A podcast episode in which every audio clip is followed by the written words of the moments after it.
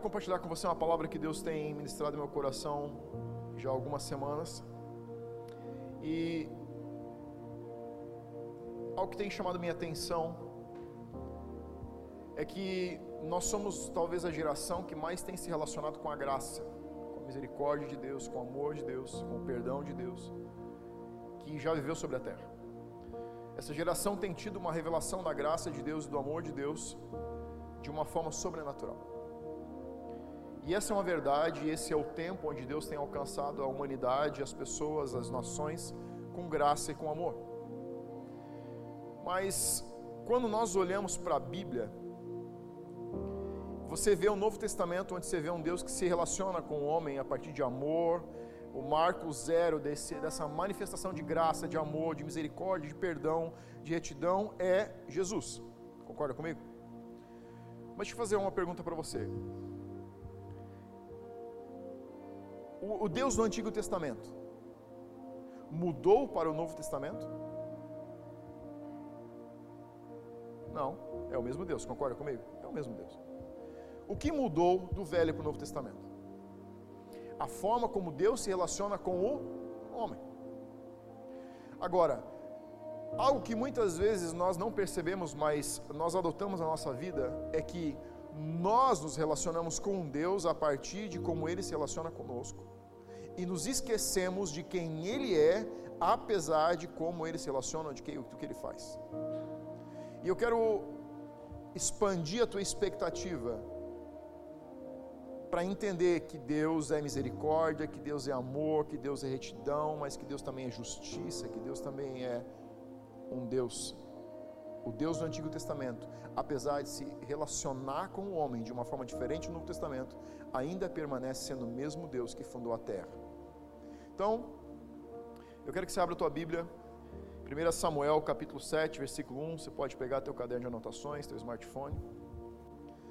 A gente vai meditar alguns versículos juntos. 1 Samuel capítulo 7 e versículo 1.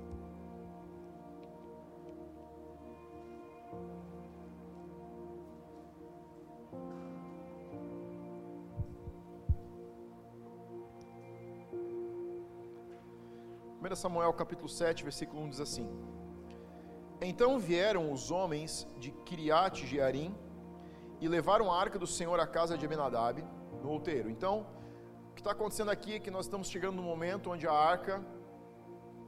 A gente vai depois voltar um pouco para você entender o contexto geral disso, mas só para te dar um, um spoiler, para você começar a entender onde a gente vai construir esse conceito hoje. É que esse é o momento onde a arca, que havia sido roubada durante uma batalha onde Israel estava guerreando contra os filisteus, sob domínio filisteu, a arca foi levada para dentro do, canto, dentro do campo de guerra e ela foi roubada. Os filisteus venceram aquela batalha, roubaram a arca e esse é o momento onde ela é, ela é mandada de volta. Porque ela andou durante uma temporada dentro da terra dos filisteus, cidade em cidade, pessoas começaram a adoecer, é, homens começaram a contrair, contrair tumores, pessoas morriam aos, aos montes. E eles entenderam que a presença daquela arca, que não era deles, era a arca do povo de Israel, a presença que representava a manifestação de Deus, estava trazendo a maldição. Então aquilo que era para trazer bênção estava trazendo maldição. Então eles mandam a arca de volta e ela agora é colocada na casa de uma família que exercia o ministério levítico para que ela fosse guardada. Ela não estava nessa casa antes de ser roubada, ela estava em um outro lugar onde Samuel estava. E agora ela vem para essa casa e vai ficar uma temporada nessa casa, a gente vai ver isso agora. E consagraram Eleazar, seu filho, para que guardasse a arca do Senhor. Aí olha o que diz o versículo 2: exortação de Samuel ao arrependimento. Sucedeu que, desde aquele dia, a arca ficou em Kiriat Jearim e tantos dias se passaram que chegaram a 20 anos. Então, o que a gente tem aqui do versículo 1 até o versículo 2 é uma janela de 20 anos. Isso aqui não foi, isso é uma sequência de pensamentos históricos, mas aqui tem um buraco, uma janela de tempo de 20 anos entre o versículo 1 e o versículo 2 e toda a casa de Israel dirigia lamentações ao Senhor. Então, agora pensa comigo. No dia em que a arca foi roubada, foi o mesmo dia onde Samuel morreu, onde os filhos de Eli morreram e onde a nora de Eli morreu, onde Samuel já estava no, entrando, exercendo o ministério profético, Deus havia falado que iria matar os filhos de Eli, queria matar aquela geração porque ela tinha sido injusta perante Deus. Então Samuel levou 20 anos para chegar nesse momento. Imagina que a arca está na casa de uma família por 20 anos e ela não é devolvida ao seu lugar. Por quê? Versículo 2 nós lemos que o povo lamentava e lamentou durante 20 anos até que Samuel finalmente viesse exercer agora o ofício sacerdotal de profeta na nação. Ele já está exercendo, ele está em uma cidade, não é o mesmo lugar da arca, ele está numa capital e é como se a arca estivesse aqui no interior. Então, Samuel está longe do lugar, ou a arca está longe do lugar onde o profeta está. Samuel está exercendo o ministério profético, mas ele está numa temporada, numa janela de 20 anos, onde ele está mais exercendo um ministério pastoral sobre Israel do que profético. O que levaria um homem que Deus levantou para restaurar o ministério profético, já faz mais de 40 anos que diz que a voz de Deus era rara sobre a nação. O que leva o homem que tinha o ministério, o chamado de restaurar o ministério profético, demorar 20 anos para começar a desempenhar isso? É isso que a gente vai ver hoje. Um relacionamento com Deus que toma apenas por base o amor, a misericórdia e o perdão. Ou seja, quando nós nos relacionamos apenas com Deus a partir de amor, misericórdia e perdão, sem considerar a pessoa de Deus, nós tendemos a gerar um relacionamento baseado no humanismo. O que está acontecendo aqui é que essa geração não está se relacionando com Deus a partir de quem Ele é ele está se relacionando, ela está se relacionando com Deus a partir do que ele faz. Uma geração que só entende a revelação de graça, de misericórdia, de amor, de perdão e de cuidado de Deus, não consegue se relacionar com a integridade de quem Deus é. E quando nós nos relacionamos apenas a partir do que Deus faz, nós focamos mais em nós mesmos do que em quem Deus realmente é. E este talvez seja um dos grandes problemas de uma geração que usa a graça a seu favor. E não para gerar um relacionamento mais profundo, mas para justificar um estilo de vida desalinhado com quem Deus é. Olha o versículo 3 de 1 Samuel 7.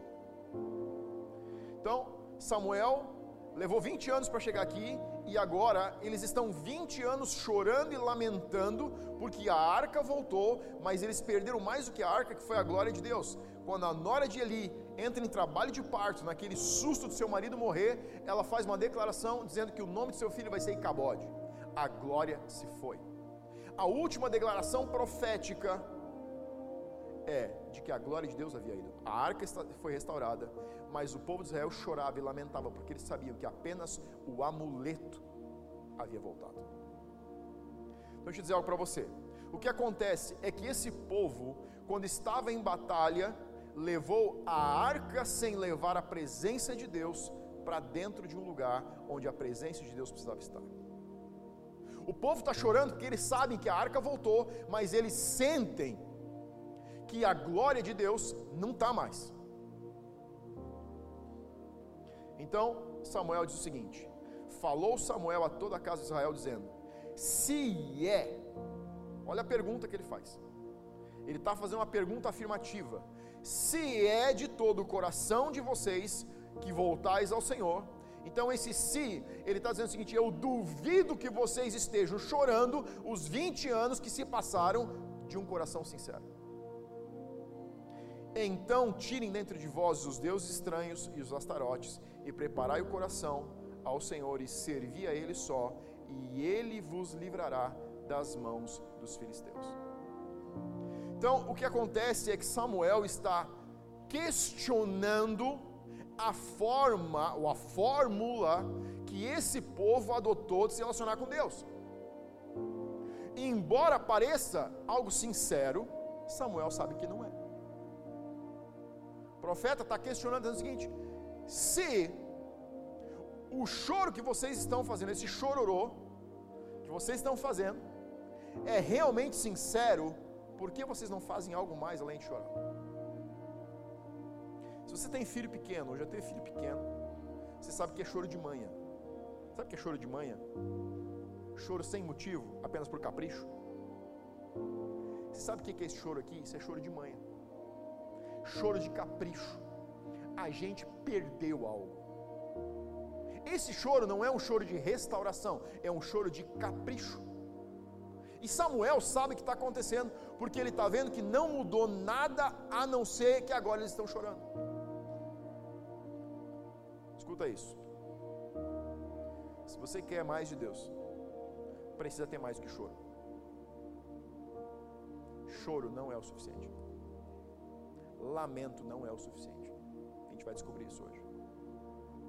Então Samuel diz: se é de todo o coração. Sabe por que, que ele está dizendo isso? Ele está dizendo isso porque ele sabe que é possível chorar sem integridade.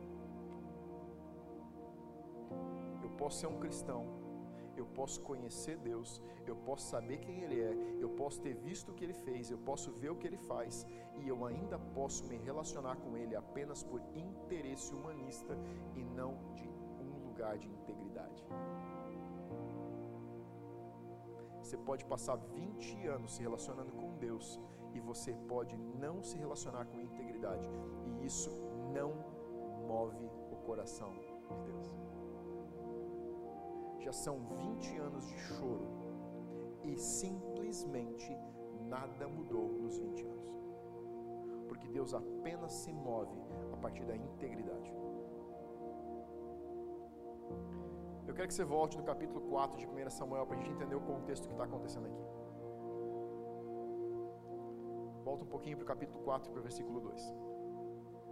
A gente vai ler alguns versículos para você entender o contexto dispuseram-se os filisteus em ordem de batalha. Isso aqui é antes, antes da, da arca ser roubada, ok? A gente está voltando agora na história, mais de 20 anos para trás, pouco mais de 20 anos, quando a batalha onde a arca é perdida vai ser travada. Dispuseram-se os filisteus em ordem de batalha para sair ao encontro de Israel, e travada a peleja, Israel foi derrotado pelos filisteus, e estes mataram no campo aberto cerca de 4 mil homens. Voltando o povo ao arraial, disseram os anciãos de Israel: Por que nos feriu o Senhor hoje diante dos filisteus? Tragamos a Siló a arca da aliança do Senhor, para que venha no meio de nós e nos livre das mãos dos nossos inimigos. Pausa. O que está acontecendo aqui? A geração de anciãos que deveria ensinar um povo a temer a Deus está ensinando um povo a se relacionar com um amuleto e não com uma pessoa. Esses anciãos estão ensinando o povo a se relacionar com uma expectativa de ação de Deus e não com a pessoa de Deus. Isso é uma geração que está aprendendo a se aproximar de Deus por interesse. Você sabe qual a maior expectativa da igreja durante muitos anos de evangelização? pessoas em necessidade extrema que recorrem a Deus como solução para os seus problemas. Isso nunca é um relacionamento com Deus. Isso nunca foi. Você sabe qual foi a maior expectativa de evangelização de uma geração? Que o mundo ficasse tão perdido que ele precisasse de Deus.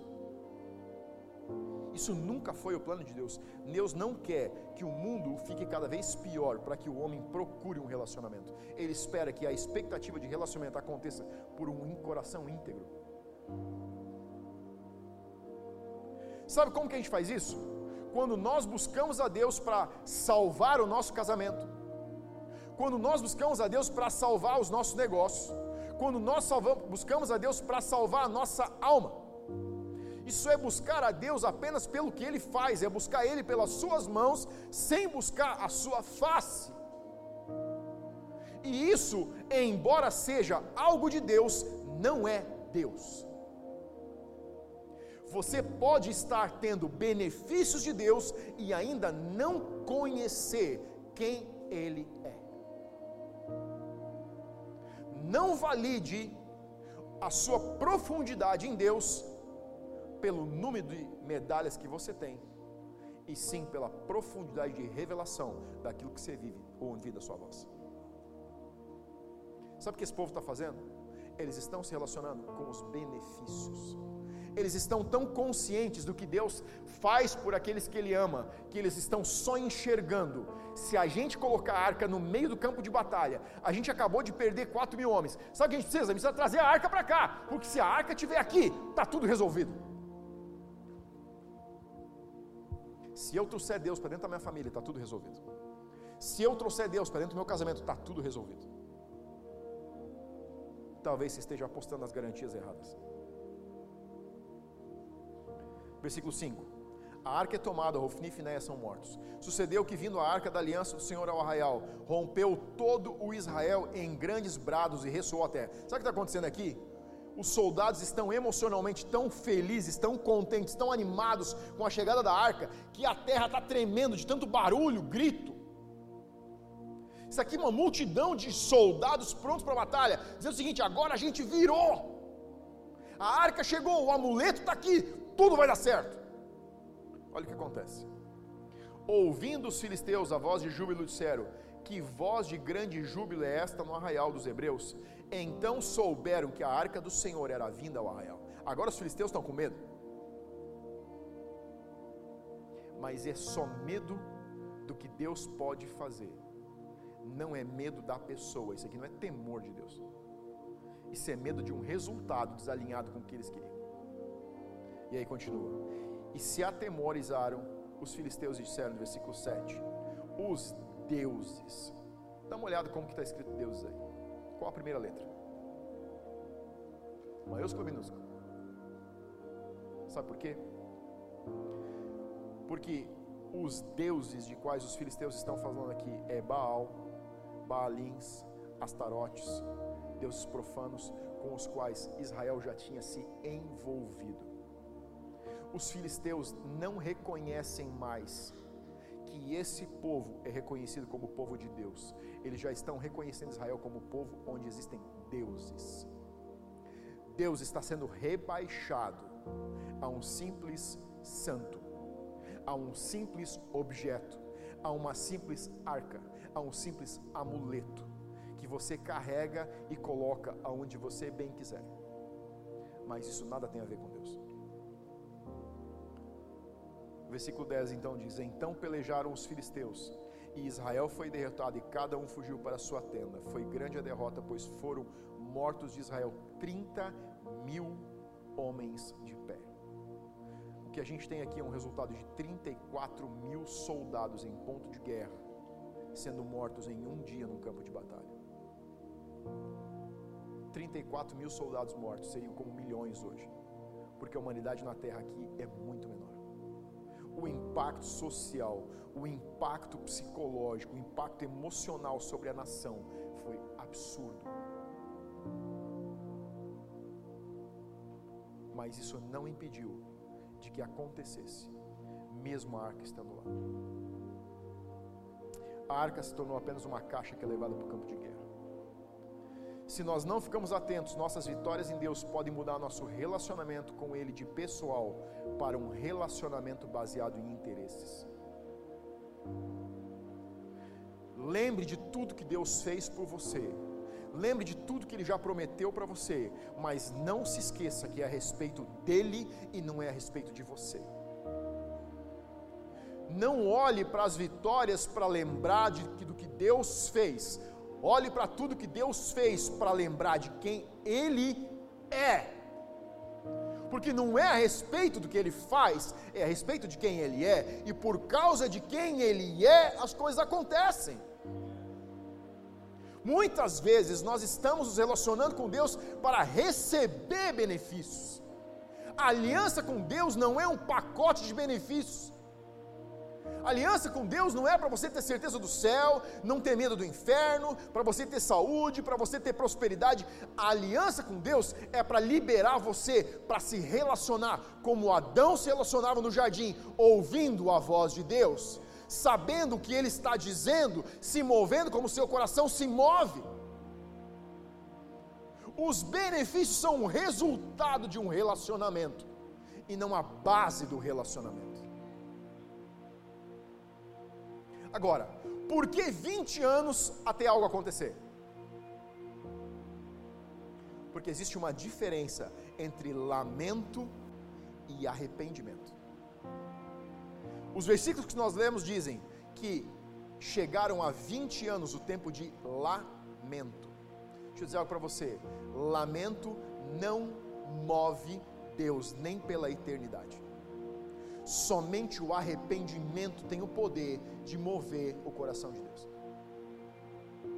Sabe qual a diferença entre lamento e arrependimento? Vou te dizer. Lamento é a ação de lamentar, uma expressão de pesar, uma mágoa perante um infortúnio, uma falta de sorte. Sabe o que os filisteus, os, o, esse exército, o povo de Israel está fazendo? Eles estão 20 anos se relacionando com uma falta de sorte. Sabe por que, que eles estão chorando? Por causa do prejuízo ocasional de a arca ter sido roubado e a glória ter sido perdida. Arrependimento é remorso, mágoa por ter sido cometido um mal. Sabe qual a diferença entre lamento e arrependimento? No lamento eu choro porque perdi alguma coisa. No arrependimento eu choro porque eu prejudiquei alguma coisa. Sabe por que eles estão lamentando? Porque eles ainda estão culpando os filisteus, a situação, ele, seus filhos, o profeta, a nação, tudo, menos assumir a responsabilidade de que, por um relacionamento baseado em frutos e não numa pessoa, as coisas fugiram do controle. O lamento é a pessoa que dá desculpas. A diferença entre quem pede perdão e pede desculpas é que o perdão te faz mudar e o lamento apenas te faz chorar. Se quiser anotar, você pode anotar isso. O arrependimento contém algum nível de lamento, mas o lamento não contém nenhum nível de arrependimento. O arrependimento contém algum nível de lamento, mas o lamento não contém nenhum nível de arrependimento. Arrependimento envolve uma ação. E aí nós voltamos para o versículo onde Samuel disse: Se é de todo o coração de vocês que vocês estão voltando para Deus. Tirem ação. Vocês estão 20 anos chorando e não fizeram nada. Se o que vocês estão chorando é de todo o coração, vocês precisam fazer uma coisa, vocês precisam tirar do dentro de vocês aquilo que concorre com Deus em qualquer nível. Primeiro ponto hoje. Se você está voltando o seu coração você vai precisar fazer escolhas. Você não vai conseguir, não é possível que a gente sustente tudo na nossa vida para receber algo mais de Deus. Você vai ter que fazer escolhas. Você vai ter que ter uma ação de tirar alguma coisa e colocar Deus em primeiro lugar. A Bíblia diz: o reino de Deus em primeiro lugar, e tudo mais é acrescentado. Sabe o que esse versículo está dizendo? Enquanto você tem alguma coisa concorrendo com Deus, Deus não está em primeiro lugar. Deixa eu dizer algo para ti. Deus tem todo o tempo do mundo para esperar a gente colocar Ele em primeiro lugar. Por isso que Samuel esperou 20 anos. Deus não estava com pressa. Para Deus não era um problema levar 20, 30, 50, 2 mil ou 10 mil anos.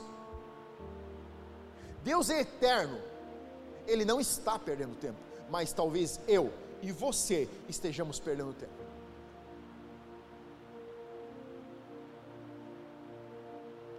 Não se projete nos seus interesses, projete-se na pessoa de Deus. A diferença entre conhecer Deus em um relacionamento é tirar toda a expectativa do que você quer que Ele faça para conhecer quem Ele é. Talvez você precise que Deus faça algo no teu corpo físico Talvez você precise que ele toque a tua alma, talvez você precise que ele toque o teu casamento, talvez que ele precise que você toque a forma que você se relaciona com seus filhos, a forma que você se relaciona com a tua família. Mas deixa eu dizer algo para você. Enquanto nós buscamos a Deus para ele fazer, isso ainda não é colocar Deus em primeiro lugar. Se você se relacionar com ele, aquilo que você precisa vai acontecer. Mas é de um coração íntegro. Israel não se relacionava com Deus de um coração íntegro. Ele se relacionava com Deus por interesses.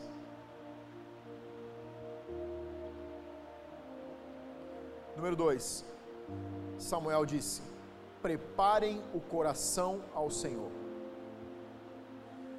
É interessante essa frase. Há duas semanas atrás eu. Meu pai tem um sítio e ele gosta de trabalhar no sítio dele. Ele me chamou para ajudar com o trator. Foi minha tarde de folga, brincando cima do trator. E ele disse: Ó, oh, eu preciso limpar uma área que ainda está suja de mato. Eu quero que você me ajude com o trator. Eu vou te levar lá, eu vou te mostrar onde é. E nós descemos. Eu conheço a área mais ou menos. Chegamos no local que ele falou, ele disse: Eu vou descer ali, você vai limpando aqui. Quando ele disse limpando aqui, o mato naquele lugar passava de dois metros de altura. É uma área de terra que nunca foi mexida, ela está cheia de toco, pedra, resto de madeira, era uma plantação de, de acácia. E sempre quando eles cortam, ficam tocos enormes. E aí ele saiu e eu entrei com o trator, comecei, comecei a trabalhar devagar. Enquanto eu estou fazendo aquela tarde, aquele trabalho, eu pensei, nossa, que tempo perdido. Bem que alguém podia estar fazendo isso. Mas o Espírito Santo começou a falar algo comigo que eu nunca tinha imaginado. Enquanto eu passava com o arado naquela terra, eu conseguia andar apenas um ou dois metros e o arado saía de dentro do chão, subia, de tanto lixo, de tanto entulho, de tanta pedra, de tanto mato, eu simplesmente não conseguia mexer com a terra. Eu tive que passar quatro, cinco, seis vezes no mesmo lugar para conseguir finalmente trabalhar com o arado do começo até o final da terra, para rasgar a terra, fazer ela ficar macia e ela ficar pronta para receber semente. Enquanto eu olhava aquela dinâmica de trabalho de passar uma, duas, três, quatro, cinco vezes no mesmo lugar, o Espírito Santo começou a falar comigo. E eu ouvi algo de Deus naquela tarde que eu nunca tinha pensado, que foi o seguinte: quando Jesus falou da palavra do semeador, ele disse: o semeador saiu a semear. O que fica subentendido naquela parábola é que a terra já estava preparada para receber semente. As sementes do reino sempre são lançadas. Você está recebendo sementes hoje à noite. Mas as sementes do reino não conseguem germinar, porque elas não concorrem, a menos que a gente limpe o nosso coração. Sabe qual é o nosso problema? Não é a semente, e também não é a terra. Eu por muito tempo pensei, nossa, o problema é a terra que não segura a semente, é o nosso coração. Não, sabe o que é o problema muitas vezes? São as coisas que nós mantemos concorrendo com uma semente que precisa um território específico para germinar. E sabe por que, que acontece isso? Porque nós somos a geração que se relaciona com a graça e não com arrependimento. Nós não queremos voltar e arrancar algumas coisas que precisam ser arrancadas. Nós não queremos voltar e pedir perdão, nós não queremos voltar e nos arrepender, nós queremos lamentar nós pegamos um punhado de sementes, jogamos ela na terra, ela não germina como deveria, e nós culpamos Deus, culpamos as pessoas, culpamos o sistema, culpamos o discipulador, culpamos a conexão, culpamos a igreja, culpamos o ensino, culpamos a Bíblia, culpamos tudo. Enquanto que o único problema são todas as coisas que nós queremos manter e queremos colocar o reino de Deus no meio dessas coisas. Sabe o que eu ouvi de Deus naquela tarde? O Espírito Santo falou comigo: cada vez que você quer ir mais fundo, você vai precisar remover alguma coisa do terreno. Não existe mais terreno hábil para semente, a menos que a gente limpe mais o nosso coração. Samuel foi categórico, ele disse: preparem o coração para o Senhor. Eu preciso preparar. Não é Deus que prepara o meu coração, não é o Espírito Santo que prepara o meu coração, sou eu mesmo que preciso lidar com aquilo que eu tenho mantido como tesouros no meu coração. E quando eu começo a inclinar o meu coração, eu começo a ver coisas que estão concorrendo com as sementes do reino. Mas quando eu inclino o meu coração para Deus de verdade, eu consigo fazer escolhas que durante anos eu não consigo fazer. Sabe por quê? Porque essa semente não concorre com ervas daninhas. Porque as ervas daninhas sempre crescem mais rápido de qualquer, do que qualquer planta que você colocar no chão frutífera. Se você tem algum gramado, se você tem um terreno, se você tem qualquer coisa que você planta uma horta, você vai descobrir que cresce 5, 6, 10 vezes mais rápido a erva daninha do que aquilo que você plantou. Concorda comigo ou não? Sabe o que isso quer dizer? Não é só sobre remover, é sobre manter os olhos e não deixar voltar aquilo que a gente não quer.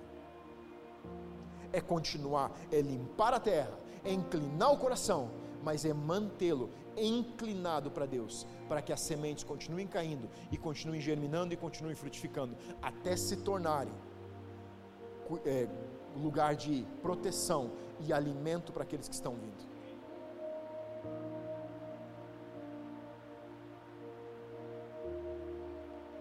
Eu quero que você vá ainda para Mateus 6, 7, não precisa para abrir, eu vou apenas ler e você pode anotar. Então Jesus disse assim: E orando, não useis de vãs repetições como os gentios, porque presumem que pelo seu muito falar serão ouvidos. Não vos assemelheis a eles, porque Deus, o vosso Pai, sabe do que tendes necessidade antes de vocês pedirem. Sabe qual é o ponto aqui? Quando nós colocamos Deus em primeiro lugar, e não nos relacionamos para obter benefícios, aquilo que é a nossa necessidade, o Pai sente prazer em conceder. Porque nós não estamos mais buscando as mãos, mas estamos buscando a pessoa. Eu tenho dois filhos. Sabe o que me dá mais prazer nessa terra? Se você é pai, se você é mãe, você vai entender o que eu vou te dizer. Embora receber um abraço seja maravilhoso, poder dar e ver o sorriso de eles receberem algo que tinham expectativa é mais recompensador. É assim ou não? Você se sente feliz em não comer um chocolate para ver a alegria, mesmo que seja rápida, de eles comer um bombom. Você deixa de comprar coisas para si, para dar algo para eles. Sabe por quê? Porque você ama atender o desejo e a necessidade daqueles que você cuida. Mas não porque eles te procuram, porque eles querem, mas porque eles se relacionam com você, mesmo quando você não está dando nada. É isso que Deus está esperando que a gente incline, que nós inclinemos o nosso coração e que a gente se relacione com Ele. E tudo aquilo que nós precisamos vai ser concedido. 1 Samuel capítulo 7 e versículo 4, Samuel diz o seguinte: Então os filhos de Israel tiraram dentro de si os balaíns e astarotes e serviram só ao Senhor. O que eles fizeram aqui? Removeram tudo aquilo que concorria com o primeiro lugar. E no versículo 5, diz o seguinte: Disse mais Samuel: Congregai todo Israel em Mispá e orarei por vós ao Senhor. Congregaram-se em Mispá, tiraram a água e derramaram perante o Senhor, jejuaram aquele dia e ali disseram: Pecamos contra o Senhor. Agora tem arrependimento. Primeira vez, depois de 20 anos, onde tem arrependimento, onde tem confissão de pecado e onde Deus começa a ocupar o lugar que ele deveria ocupar. E aí a Bíblia diz o seguinte, versículo 7: Quando, pois, os filisteus ouviram que os filhos de Israel estavam congregados em Mispá, subiram os príncipes contra Israel, e o que foi ouvido os filhos de Israel tiveram medo dos filisteus. E aí no versículo 8 diz: Então disseram os filhos de Israel a Samuel: Não cesses de clamar ao Senhor nosso Deus por nós, para que nos livre das mãos dos filisteus. Sabe qual a diferença aqui de 20 anos antes? 20 anos antes, no campo de batalha, eles diz o seguinte: a gente está em guerra, nós estamos em guerra. Tragam a arca para o nosso meio. O foco era eles. O foco era a nação. O foco era a vitória no campo de guerra. 20 anos depois, depois de haver arrependimento, eles não estão mais carregando a arca. Eles estão indo em direção ao profeta e estão dizendo o seguinte: continue a interceder e orar por nós, para que Deus nos dê a vitória sobre os filisteus. 20 anos antes, eles levam a arca para que eles consigam fazer o que querem. 20 anos depois, eles se arrependem, confessam e agora o jogo muda. Porque agora no versículo 9 diz o seguinte: Tomou, pois, Samuel um cordeiro que ainda mamava e sacrificou em holocausto ao Senhor. Clamou Samuel ao Senhor para Israel e o Senhor lhe respondeu. E aí algo incrível acontece.